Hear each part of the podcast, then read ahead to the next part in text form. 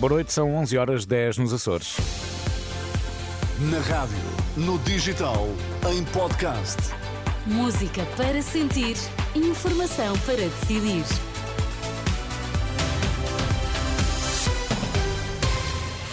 Antes da edição da noite, vamos às notícias em destaque esta hora. O Presidente da República decretou oficialmente a demissão do Governo, algo que entra em vigor a partir desta sexta. Lacerda Salles ter-se reunido com o filho de Marcelo Rebelo de Sousa a propósito do caso das gêmeas luso-brasileiras.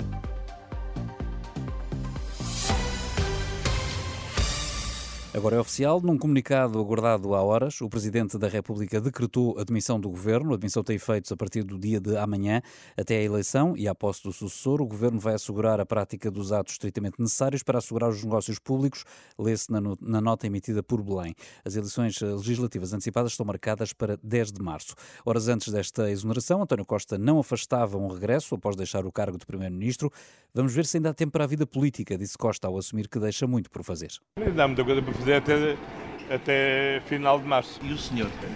Sem política, eu já, já expliquei. E, relativamente a isso, tomei a atitude que se deve tomar quando uh, é suscitado um problema de natureza judicial e, portanto, aguardemos simplesmente que a Justiça cumpra a sua missão e quando a cumprir, logo veremos. Logo veremos nessa altura se ainda há tempo à política. António Costa em declarações esta noite aos jornalistas. Entretanto, há um segundo comunicado da Presidência da República. Marcelo Rebelo de Sousa garante não ter tido conhecimento de quaisquer diligências junto do Ministério da Saúde, no caso das gêmeas luso-brasileiras tratadas em Portugal com um medicamento inovador. Isto porque a CNN avançou esta noite que o filho de Marcelo terá tido várias reuniões no Ministério com o ex-secretário de Estado da Saúde, Lacerda Salles, enquanto decorria o processo das gêmeas. Questionado sobre o tema, Lacerda Salles não confirma nem desmente e diz que só fala do assunto em sede própria. A sede própria é a IGAS e é o DIAP. E é aí que eu responderei, como é óbvio, respeitando aquilo que são, como lhe disse, os poderes e os tempos da justiça. Certo, mas nós temos essa informação de que, de que teve várias reuniões com o filho do presidente posso, Marcelo Rebelo de Sousa. Eu não lhe vou antecipar nada, que só poderei. Mas, mas é sabe óbvio, se teve ou não. Como é óbvio, há, há situações que eu só poderei, uh, em sede própria, DIAP. Mas não quer desmentir, pelo menos, uh, estas informações nem, que, nem, que, são muito graves? Nem desmentir, nem confirmar, porque são, são situações que só em sede própria é que devem ser tratadas.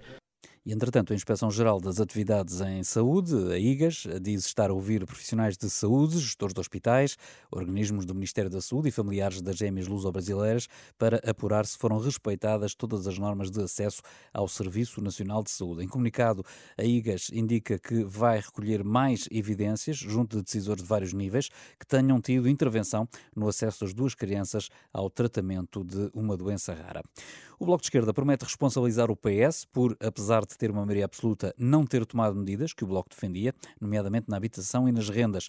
A coordenadora do partido, Mariana Mortágua, espera que com as próximas eleições o Bloco venha a ter poder para aplicar o seu programa. Quando perguntam o que é que eu quero para as próximas eleições, o que é que o Bloco deseja para as próximas eleições, o que o Bloco deseja é ter uma força que consiga, uh, por exemplo, impedir... Influenciar o poder.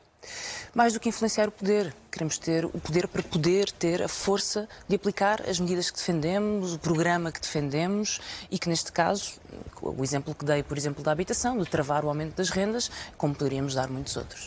Mariana Mortágua, que não responde sobre a viabilização de uma possível nova geringonça. Voto no Bloco de Esquerda é um voto para travar uma maioria direita e um governo de direita. E podem contar connosco para isso, de forma determinada. Isso é um sim à geringonça. Segunda questão. Haverá muito tempo para responder a essa pergunta. Mas neste momento eu sei uma coisa. Ontem, ontem, há um mês, houve uma maioria absoluta que se desfez num caos de casos e demissões, numa catástrofe social, no descrédito. Sem assumir as responsabilidades então, mas o seu adversário é o PS nestas eleições ou é a direita? A questão é o meu adversário é a crise na habitação. O meu adversário é a crise na saúde. E eu sei uma coisa: sempre que estivemos e que o Bloco de Esquerda esteve no, esteve no Parlamento e nas ruas a propor medidas para a habitação, teve a oposição determinada do Partido Socialista com a direita. Declarações de Mariana Mortágua, coordenadora do Bloco de Esquerda, esta noite em entrevista à CNN Portugal. Morreu Nuno Graciano, apresentador e empresário, tinha 54 anos, estava há cerca de um ano afastado da televisão.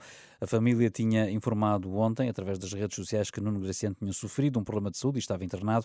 Hoje foi conhecida a notícia da sua morte. Já a seguir, a edição da noite. Edição da noite.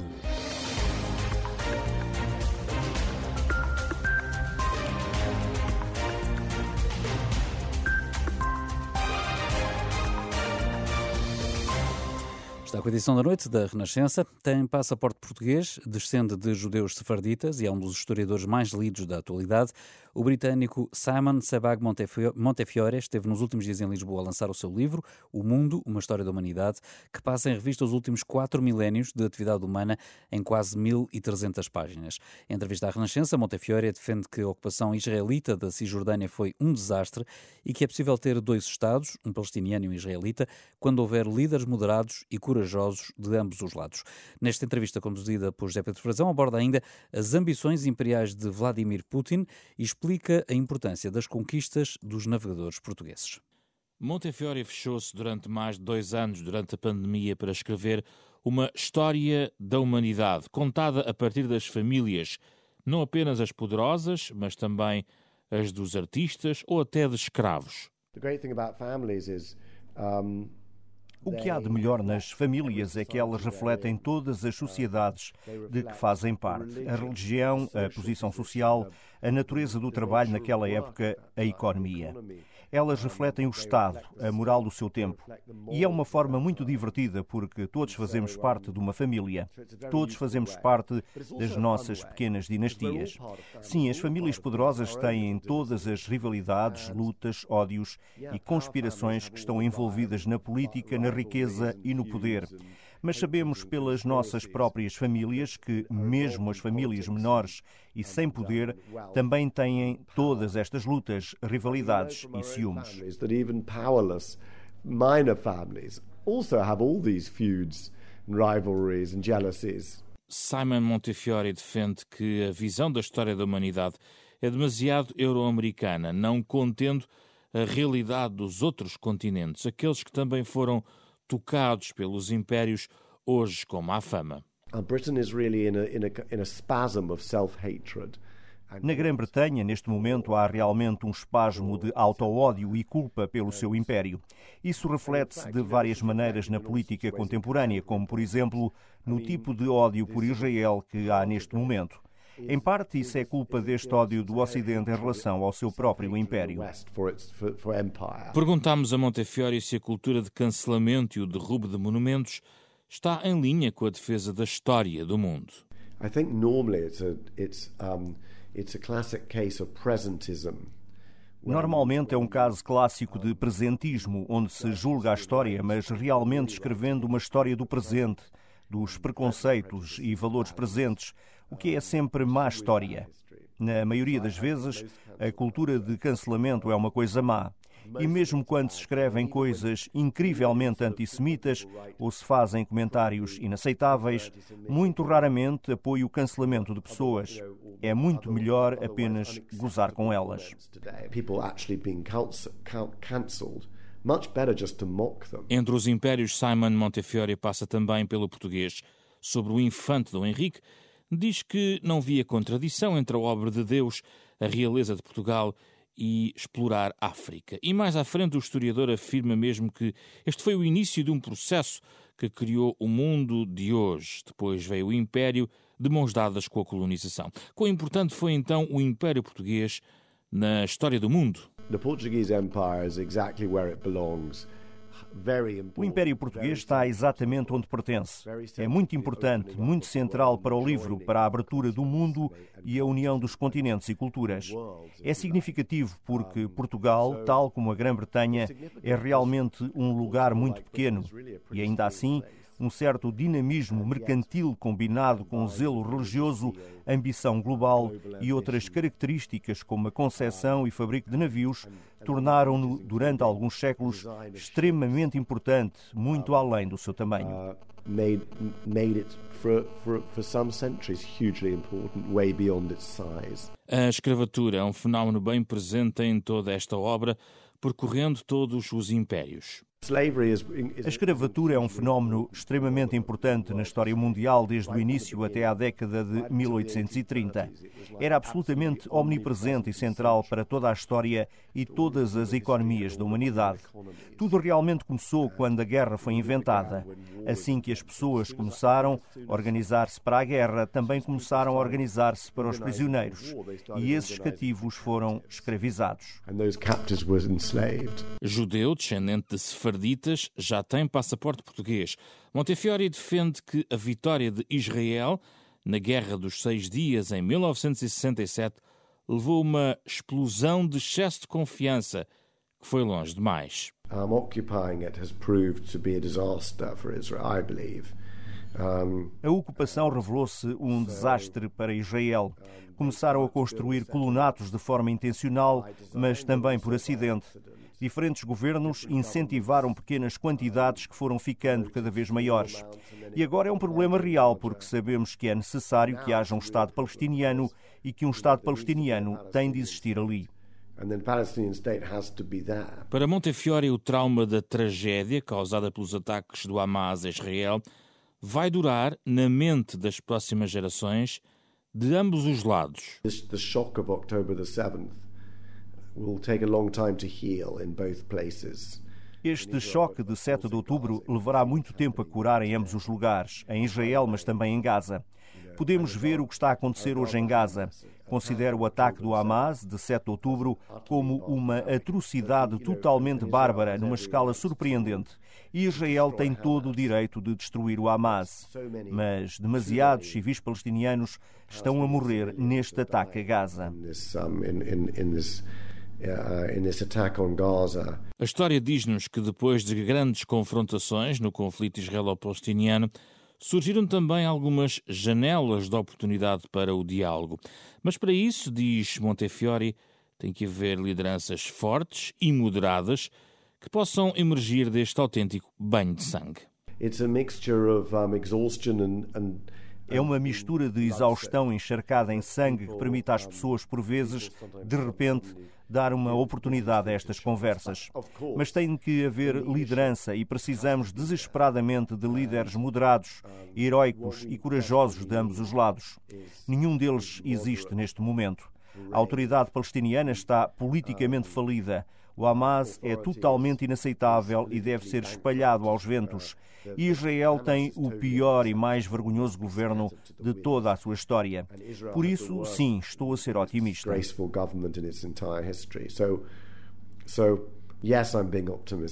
Montefiore é também um especialista em história da Rússia.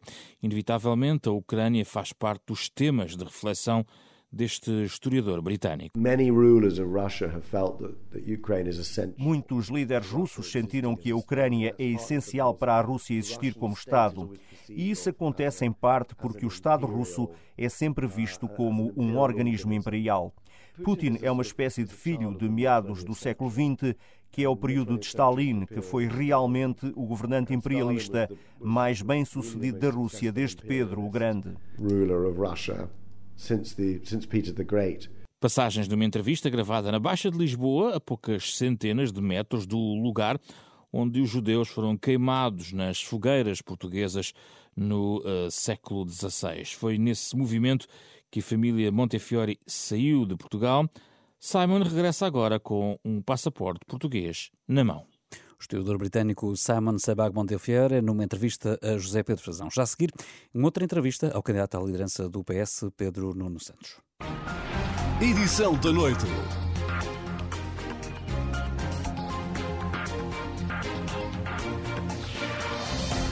Viva está com o Hora da Verdade. O nosso convidado é Pedro Nuno Santos, candidato à liderança do Partido Socialista, é deputado, foi também uh, ministro das Infraestruturas, a quem agradecemos ter aceitado este convite para aqui estar. Eu sou Susana Madureira Martins e comigo está a jornalista do Público Helena Pereira. Bem-vindo. Uh, na moção que entregou a semana passada uh, na sede do PS, não é explícito se, sobre se está disponível ou não para uma nova geringonça, no caso de o PS não ter maioria. É repetível essa solução e em que condições? Nós estamos, o Partido Socialista e a nossa candidatura, estamos focados em vencer as eleições no dia 10 de março e é só nesse cenário que nós trabalhamos e depois, com, consoante a configuração parlamentar, que o resultado das eleições, logo faremos esse, esse debate e essa reflexão. Neste momento, o nosso foco é exclusivamente vencer as eleições no dia 10 de março. E sem olhos postos a uma eventualidade de ter que fazer uh, os, entendimentos, já nem digo ligações, entendimentos. Os nossos olhos estão postos na maximização do nosso resultado. Nós queremos que o Partido Socialista consiga uma maioria generosa. É para isso que nós estamos a trabalhar. Uma maioria generosa é uma maioria absoluta? Vai pedir uma maioria Não, absoluta? Queremos, eh, queremos, ter um, ter, queremos ter uma vitória, queremos ter uma maioria que permita uh, uma, uma liderança de um governo com estabilidade. É para isso que nós estamos a trabalhar. Mas não usa a expressão maioria não, não, absoluta não, não, não, porque nós temos que ter alguma. Porque, dizer, verdadeiramente nós estamos focados em ter o nosso melhor resultado possível. Oh, dizer, e é para isso que vamos trabalhar. Agora, assusta. não há uma. Não, não é isso, não há meta nenhuma. O objetivo é, ter, é maximizar o nosso resultado, é ter o melhor resultado Nesta possível. É para isso que nós vamos trabalhar. Não há aqui uma meta. Uh, em termos de resultado eleitoral. Então, mas o que é que é uma maioria generosa? É termos uma, uma maioria que permita ao Partido Socialista liderar um governo com, que ofereça estabilidade ao país. Era preferível ter uma maioria de esquerda, com o PS, Bloco de Esquerda, PCP, eventualmente o PAN, do que uma maioria de direita. Bom, é, é desde logo óbvio que nós achamos que será mau para o país um governo liderado pelo PSD, isso é evidente. E o Bloco de Esquerda e o PCP, durante a campanha eleitoral, serão tratados como adversários também? Nós temos de apresentar o nosso programa. Eu percebo esta vontade de nós falarmos das alianças. Nós ainda não chegamos ao 10 de março. Nós temos que dar uma oportunidade aos portugueses para decidirem que Parlamento querem. Nós estamos uh, sistematicamente a antecipar aquilo que verdadeiramente interessa, que é um ato eleitoral, e esse ato eleitoral decorre da avaliação que os portugueses farão das candidaturas. E depois, em função do Parlamento a que chegarmos, uh, logo se verá como é que se conseguem formar uh, maiorias. É óbvio que para nós será negativo para nós e, na nossa opinião, para o país, negativo um governo liderado pelo PST. Na sua moção diz que é de evitar mexer na legislação laboral. Uh, foi por não querer mexer nas leis laborais e por ser essa uma exigência do Bloco de Esquerda que houve eleições em 2022. Hum. Com isto, não estará a fechar uma porta ao Bloco e ao PCP? É de evitar grandes transformações na legislação laboral, não quer dizer que nós não possamos melhorá-la. Eh, e, eh, eh, e, nós estamos abertos a fazer esse debate. Entendemos é que, e esse é mais, é o mais objetivo, é, é um dos principais objetivos do que nós dizemos. Há muita tentação de achar que os problemas económicos do país resultam de uma legislação laboral rígida. E isso não corresponde à realidade. A legislação laboral não é rígida nem flexível. A legislação laboral existe para proteger a parte mais fraca de uma relação laboral. E nós, obviamente, que queremos uh, garantir que a legislação laboral continue a cumprir essa, essa função. Então, o que, é, que é que está disposto a rever? Há objetivos em matéria de combate à precariedade que nós queremos uh, manter e, obviamente, se, se entender que eh, alterações na legislação laboral contribuem para resolver esses problemas, nós não teremos eh, nenhuma hesitação em fazê-lo. A contratação coletiva, que é uma exigência do PCP, por exemplo? A contratação coletiva existe e ela, ao longo dos últimos anos, aumentou o número de acordos coletivos. É muito importante que, eles, que esse objetivo se mantenha e nós devemos procurar, se for necessário, aprimorar os instrumentos que permitam essa, essa negociação e acordo coletivo, nós faremos, porque obviamente a concertação, a negociação e a contratação coletiva em particular permitem garantir espaço social que é fundamental para que as empresas possam trabalhar. Na moção defende também que a administração pública é preciso uh, valorizar as carreiras, as condições de trabalho, os regimes funcionais e remuneratórios. Uh, e também a recuperação faseada do tempo de serviço congelado. Isto é para toda a, a, administração pública, só para ficar claro, ou é apenas para este problema que tem sido falado ao longo dos últimos anos sobre os professores? Quem, quem está, quem de facto tem um problema maior em matéria de congelamento são os professores e é onde, onde a despesa é maior. No que diz respeito a todas as outras carreiras, entretanto, já foram sendo reconhecidos, nomeadamente aquelas que dependem de, de pontuação, foi-lhes reconhecido um ponto durante um conjunto de anos que não tinham sido considerados e, e para os quais não tinha havido avaliação. Mas há várias uh, carreiras ainda que, que certo, não viram mas um tempo não tem, recuperado. Mas não, não tem o significado que tenha, do ponto de vista uh, orçamental, do ponto de vista da administração pública, que tem uh, a carreira especial dos professores. Aí é onde está, de facto, a, a questão eh, mais, eh, com mais relevância do ponto de vista de orçamental. Eh, todas as outras carreiras podem ver os seus problemas resolvidos em termos de ehm, contagem de tempo de serviço? Nós, nós, quando falamos da necessidade de o Estado português cumprir as regras que estabelece com os seus trabalhadores, obviamente que é com todos. E eu sempre disse que o Estado não pode uh, impor ao setor privado, quer dizer, pode e deve, mas não pode é impor ao setor privado que cumpra os contratos com os seus trabalhadores e depois ele próprio não fazer o mesmo.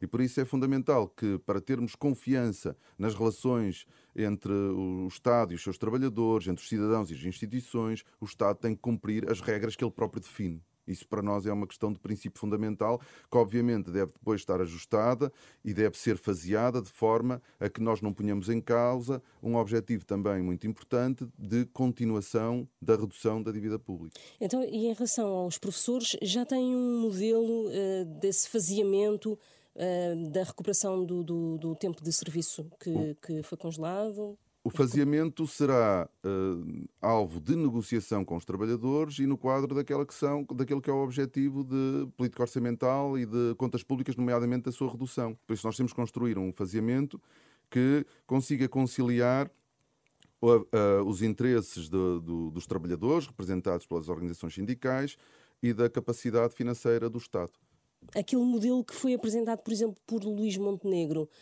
para a recuperação do tempo de serviço dos uh, professores. Poderia ser um modelo que o PS estaria. Tem, tem dois erros. Uh, não esperou pelo trabalho que o TAU está a fazer em matéria de cálculo do, do, custo da reposição integral do tempo de serviço dos professores e, segundo, uh, passa por cima de uma necessária negociação com os sindicatos. E, portanto, essa não é a metodologia que nós queremos seguir. Nós queremos negociar com os sindicatos, nós queremos ter as contas primeiro. Tem ideia de quanto é que esta recuperação faseada vai custar? Nós temos, nós sabemos o, os cálculos que já foram apresentados. 300 milhões?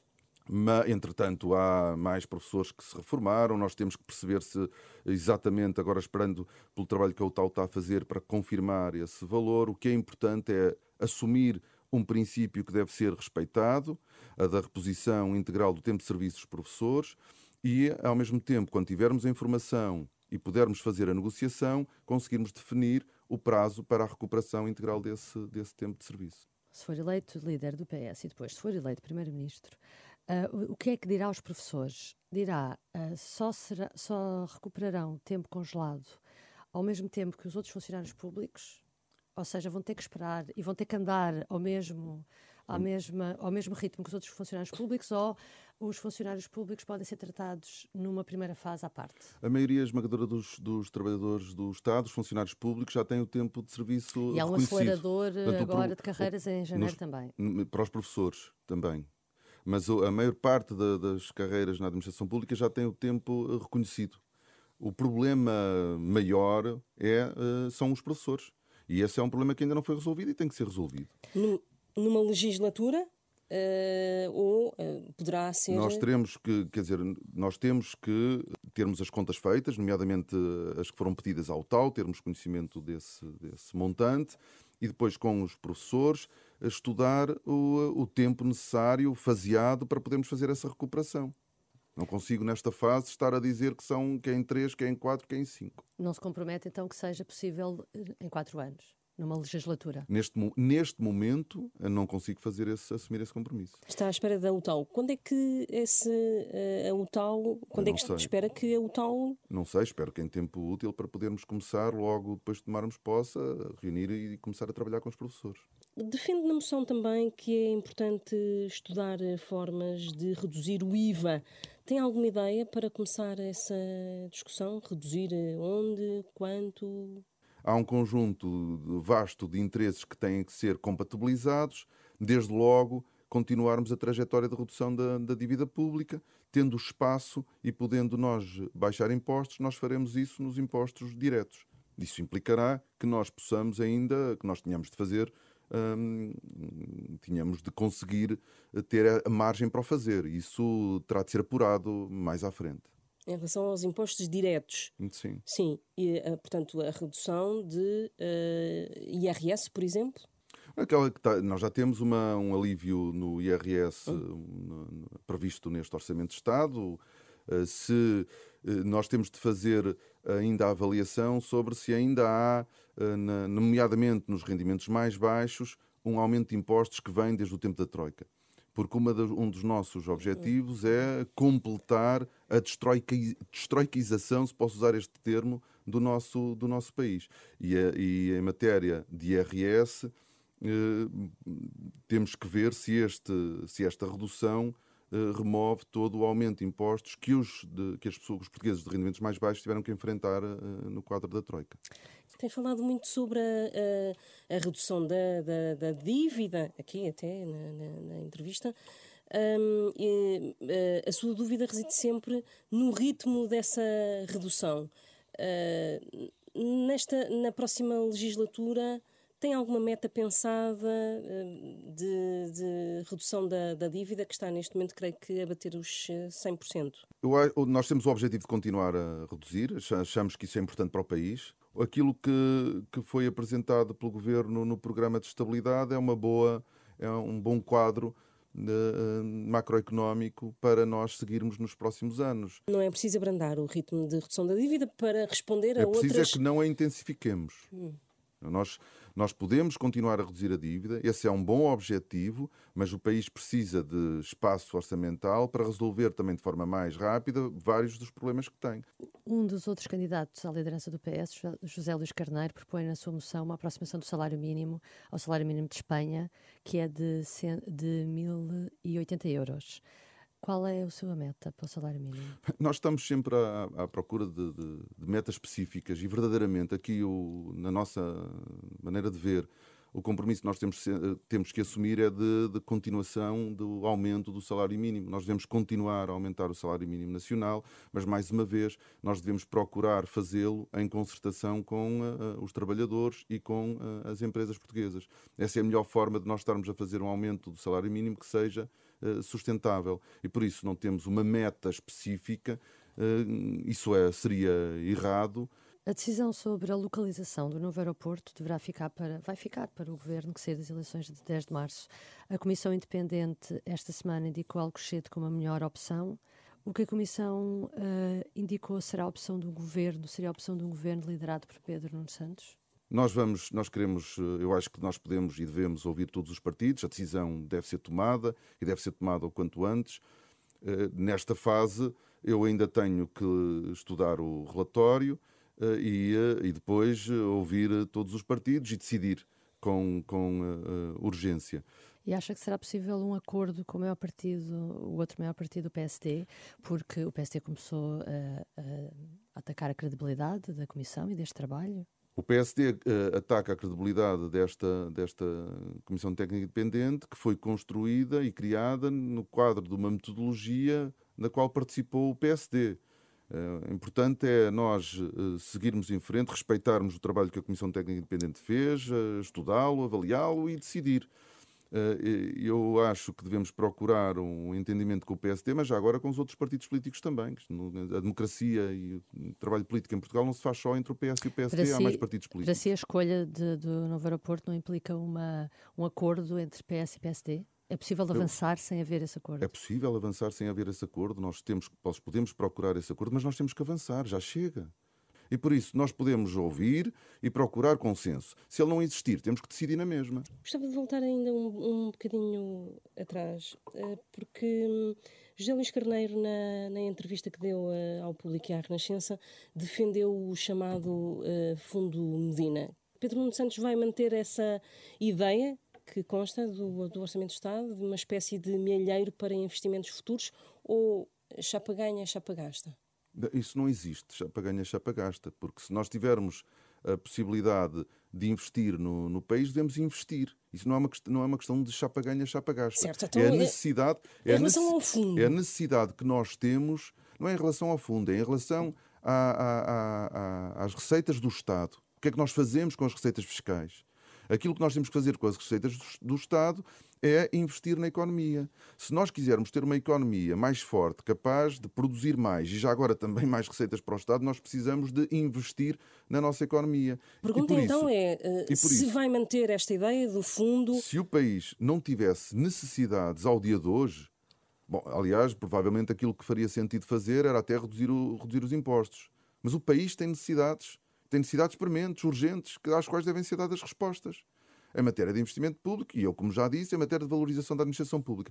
Se o país tem uh, disponibilidade, se o Estado tem disponibilidade orçamental e se tem tantos problemas como nós os reconhecemos, nós temos que investir na resolução desses problemas. Acaba-se esse fundo. Não é acaba-se isso, acaba-se é os problemas que nós queremos resolver. Não, mas o que eu a, a, a, pergunta que lhe estou a colocar é o que é que vai fazer a essa ideia de, do fundo e que José Luís Carneiro defende?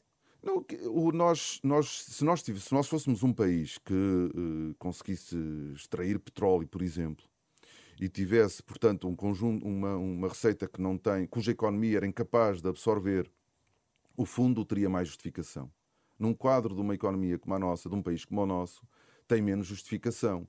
E por isso só faz sentido se nós tivermos uh, margem orçamental para ele, para o, para o financiar. E verdadeiramente nós não temos porque nós, nós, eh, eh, nós não podemos ter margens orçamentais à custa da perpetuação de, de vários problemas. E por isso nós devemos usá-la para resolver os problemas que nós temos, que infelizmente são ainda eh, muitos. Sobre a TAP, o critério número um da privatização da TAP tem sido até agora a manutenção do hub de Lisboa. O senhor tem sido cético em relação a esta exigência. Se chegar a primeiro-ministro, os critérios da privatização vão mudar consigo? O hub não depende necessariamente da, da privatização, porque uh, qualquer investidor, uh, pelo menos no momento presente, a médio e longo prazo nós não controlamos depois de privatizarmos uma empresa, mas no curto prazo, qualquer investidor que, que venha comprar uh, TAP, parcial ou totalmente, seja lá qual for a percentagem, faz essencialmente por causa do hub. Portanto, ninguém vem investir em Portugal ou investir na TAP para encerrar o hub, isso não existe. Agora, se nós afastando-nos da empresa, o risco no futuro, uh, porque obviamente as, as preferências uh, dos próprios, das, as prioridades de investimento dos próprios grupos de aviação podem se alterar num, num prazo mais ou menos longo. E isso podemos deixar de, de, controlar, e isso a prazo pode ser um problema para o país. No momento presente, quando, quando um, grupo de, de, um grupo internacional adquire uma participação na TAP, obviamente que é para explorar o potencial do, do, do hub de Lisboa, não é mais nada. Se o PS for eh, governo a partir de 10 de, de março, tem algum calendário na cabeça para resolver esta privatização da, da TAP? Ainda não, não, não considero que haja pressa uh, de privatizar uma empresa que está saudável, que está uh, pela primeira vez em, na sua história a uh, dar lucros de forma hum, contínua, com alguma, hum, com alguma consistência. E por isso a TAP hoje não é um problema para o país, antes pelo contrário, é uma empresa muito relevante para a nossa economia, em termos de exportações, de contributo que dão a mais de mil empresas que trabalham para a TAP. Por isso é uma empresa muito importante para o país, dá centralidade a Portugal. E por isso a sua, eu sempre defendi a abertura do capital da TAP. Acho que é importante que a TAP não fique sozinha na, no mundo global da aviação, mas não há nenhuma pressa. Eu acho que há pressa em resolvermos o problema do aeroporto, não há pressa na privatização da TAP. Privatização. E é importante, aliás, uhum. que qualquer investidor internacional tenha consciência disso. Que o Estado português não está desesperado para vender a empresa. Uhum. E a privatização, para si, uh, é uh, real? Portanto, quer mesmo essa privatização? Ou, tendo em conta que agora até está a dar lucro à empresa, até se pode dar aqui uma pausa nessa vontade? Não, eu, eu acho que a, que a abertura do capital da TAP a um grupo de aviação é importante para a própria TAP. Eu defendi isso quando nós apresentamos o nosso plano de reestruturação em, em Bruxelas. Agora, a percentagem a privatizar, isso nós uh, teremos depois de avaliar no quadro também da negociação com uh, potenciais interessados. Eventualmente, se houver, uh, se houver negociações para um governo de geringonça, a TAP será com certeza um dos temas a debater. Isso está, é debatível, a TAP? Não, não, estamos nesse patamar, nesse, neste momento. Neste momento nós temos que defender as nossas posições e o nosso programa, e é só nisso e no nosso programa que nós estamos concentrados. Depois o futuro logo se verá, mas verdadeiramente o que o Partido Socialista tem que defender até às eleições é o seu programa e a sua ideia Sim, mas era uh, para, para perceber o país. o que é que é negociável ou não para, para si. Quer dizer, há muitas coisas. Eh, eh, nós não. Há coisas que podem não ser negociáveis. Eu não, eu não quero estar nesse dia, não é? Mas... Neste, no, no, neste momento, o, o nosso foco é em defender o nosso programa, em defender as nossas ideias e conseguirmos uh, ganhar as eleições. E é nisso que nós estamos, que nós estamos concentrados. A abertura de capital da TAP uh, não é negociável? Eu não, eu não estou nessa, nesse, nesse tempo ainda. Nós estamos num momento de apresentação e defesa das nossas, das nossas propostas é que, e é nisso que nós estamos concentrados até ao dia 10 de março. Não, é? não pode criar equívocos, porque nós temos que defender o nosso programa. Nós vamos a eleições com o nosso programa. Nós não vamos a eleições já uh, dizendo o que é que nós não queremos do, ou, ou, ou, estamos disponíveis para deixar cair o nosso programa. Isso não se faz. Não é assim que, que, que nós avançamos para uma campanha. Nós avançamos para uma campanha defendendo as nossas posições. Nós não podemos estar ao dia de hoje a dizer o que é que se deixa cair ou o que é que não se deixa cair, nem sequer, nem sequer eh, estamos a considerar eh, um cenário desses. Nós estamos a lutar e a trabalhar para ganharmos as eleições do dia 10 de março para podermos ter condições para implementar o nosso programa. Se ganhar eh, as eleições internas, José Luís Carneiro terá lugar na sua direção? José Luís Carneiro é um camarada com muita eh, qualidade política e que, obviamente, nós queremos que esteja, que participe no projeto do, Partido Socialista, do futuro do Partido Socialista. Uh, a, a, forma e o modo, isso depois nós veremos em conjunto. Ele disse na nossa entrevista que, se fosse o contrário, contaria consigo para o Secretariado, o Secretariado Nacional. Correto, mas quer dizer, não faz sentido eu estar a fazer aqui os órgãos do partido. E Francisco Assis terá lugar num governo liderado por si? Francisco Assis é um quadro muito importante do Partido Socialista, muito respeitado na sociedade portuguesa, a quem agradeço muito o, o apoio e, mais uma vez, é um, um quadro que tem uh, o espaço e que terá o espaço no Partido Socialista que entender. No governo, por exemplo? Qualquer função, eu não, não excluo e acho que ele também não. Uh, nenhuma... Só depende dele. Eu acho que sim, quer dizer, não tenho. Uh, eu, eu quero poder contar com o Francisco Assis no futuro do, do PS e, portanto, nós trabalharemos eh, depois para perceber qual é o espaço que ele quer preencher. E espero bem que queira, porque é muito importante para nós. E vai manter Carlos César como presidente do PS? Sabe se ele estará disponível? Carlos César é uma das maiores referências políticas para mim.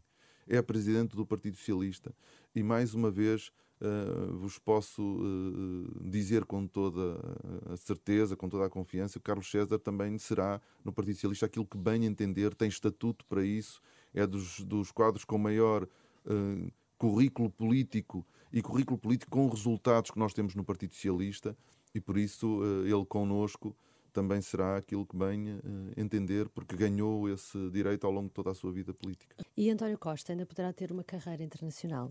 Eu espero bem que sim. António Costa foi um excelente primeiro-ministro, havia interrompido o seu percurso uh, quando estava apoiado por uma maioria absoluta. O país tem resultados muito importantes hoje que advêm da sua liderança em matéria de crescimento económico, em matéria de emprego, que, eh, que são, obviamente, um, um, conforto para todos nós e o reconhecimento que ele tem, o reconhecimento internacional que ele conseguiu ao longo dos anos, é evidente para toda a gente em diferentes eh, famílias políticas. E por isso eu espero. Uh, sinceramente, que António Costa possa vir a ter um papel importante no, no, no futuro, seja em Portugal ou não, quer dizer, mas, mas espero que tenha, porque era uma perda muito grande para nós nós deixarmos de contar com eh, o melhor político que nós temos em Portugal neste momento. O país tem estado a debater a questão da alegada cunha presidencial, no caso de duas gêmeas luso-brasileiras que tiveram tratamento no Hospital Santa Maria. Acha que o Presidente devia dar mais explicações sobre o que aconteceu ou ficou elucidado com a conferência de imprensa de segunda-feira? Aquilo que me parece importante é uh, preservar a confiança uh, e defender a confiança dos, dos, cidadãos nas instituições e, desde logo, neste caso em particular, no Serviço Nacional de Saúde. A confiança de que há igualdade no acesso aos cuidados Não de acha saúde. que essa confiança está, está abalada? Acho que é importante que ela seja garantida, que ela seja protegida. E, ao mesmo tempo, uh, esperar que isto tudo se resolva, que seja clarificado e que nós possamos seguir em frente porque uh, o Sr. Presidente da República, pela função, mas também pela pessoa que é, é muito importante para o nosso país. Mas clarificado Marcelo como? Rebelo, Marcelo Rebelo de Sousa uh, foi uh, alguém que conseguiu recuperar uma proximidade com o cidadão muito importante para a confiança nas instituições. Eu julgo que nós devemos continuar mantendo esta confiança no Presidente e um, uma boa relação com, com ele, porque tenho um, um, tenho um mandato ainda para desempenhar e acho que tenho um papel ainda muito importante para desempenhar no país, tal como desempenhou até agora. E por isso eu, eu não quero comentar um caso em concreto, desejar apenas que ele uh, não, não, uh, não manche, não crie mais dificuldade, não crie dificuldades à própria Presidência da República e ao próprio Presidente da República, que é muito importante para nós. E eu quero manter uma, uma relação de muito respeito e muita consideração com alguém que eu não tendo apoiado, tenho, pelo qual tenho, por quem eu tenho muito respeito. Somar a crise política em torno do governo a uma crise também em torno do Presidente da República era entrar eh, num, num pântano uh, institucional uh, real. Eu, eu vivo, como todos os portugueses, com preocupação o momento que nós vivemos. E a nossa democracia, que vai comemorar 50 anos em 2024, é uma democracia recente, mas é uma democracia eh, sólida, em que, eh, quer dizer, onde há confiança eh, dos portugueses no, no, no, nas instituições políticas. E é muito importante que isso se mantenha, se preserve, e obviamente que vejo com muita preocupação todos estes acontecimentos mais, mais recentes. Quando disse que era importante clarificar, queria perceber clarificar como? Clarificar no Ministério Público, do ponto de vista judicial, não, ou não, não. os intervenientes políticos acho... a explicarem Sim, melhor... explicarem exatamente o, que aconteceu. Acho que, que, as explicações têm sido dadas, mas como nós continuamos, quanto mais depressa uh, tudo uh, for uh, percebido, mais depressa também terminamos com todo este, com todos, todo este, com este caso. E nós precisamos que este caso termine, seja resolvido e possamos seguir em frente. Então, Marcelo Rebelo de Sousa também deve ainda dar mais explicações. Não, não sei se há mais explicações para dar, quer dizer, não sei se tem mais explicações para dar. O Presidente disse.